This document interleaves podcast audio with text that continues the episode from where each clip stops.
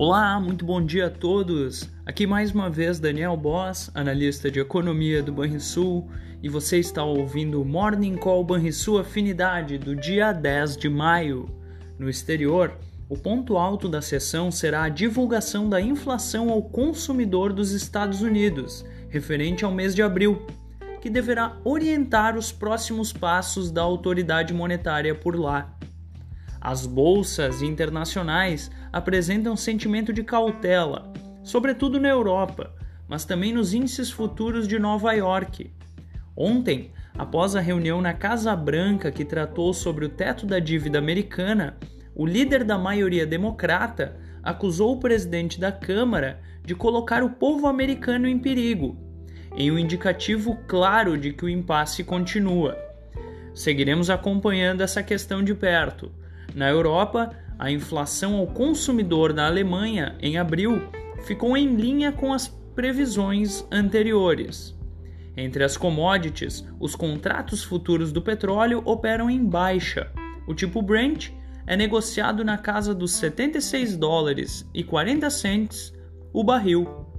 Essas foram as notícias internacionais. No Brasil, a agenda econômica local será enxuta e trará informações sobre o setor industrial referente ao mês de março, além do relatório de estabilidade financeira do segundo semestre de 2022.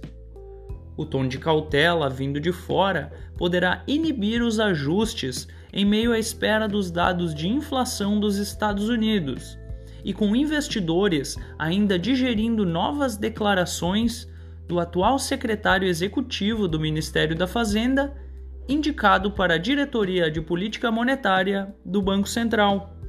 O secretário em questão defendeu que a criminalização do não cumprimento da meta fiscal, determinada pelo novo arcabouço fiscal, não faz sentido e já não existiria na regra atual, segundo o próprio. O mercado segue atento com relação à indicação deste nome e o papel do economista dentro da autoridade monetária. Fechamento do mercado. O dólar encerrou a terça-feira com queda de 0,4% aos R$ 4,98. O Ibovespa avançou 1% aos 107.114 pontos. Já o S&P 500 caiu 0,4% aos 4.119 pontos. O DI futuro para janeiro de 2024 subiu 4 pontos base, a 13,25%.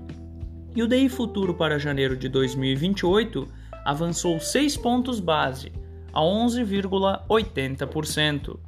Você ouviu o Morning Call e sua afinidade com os destaques do dia.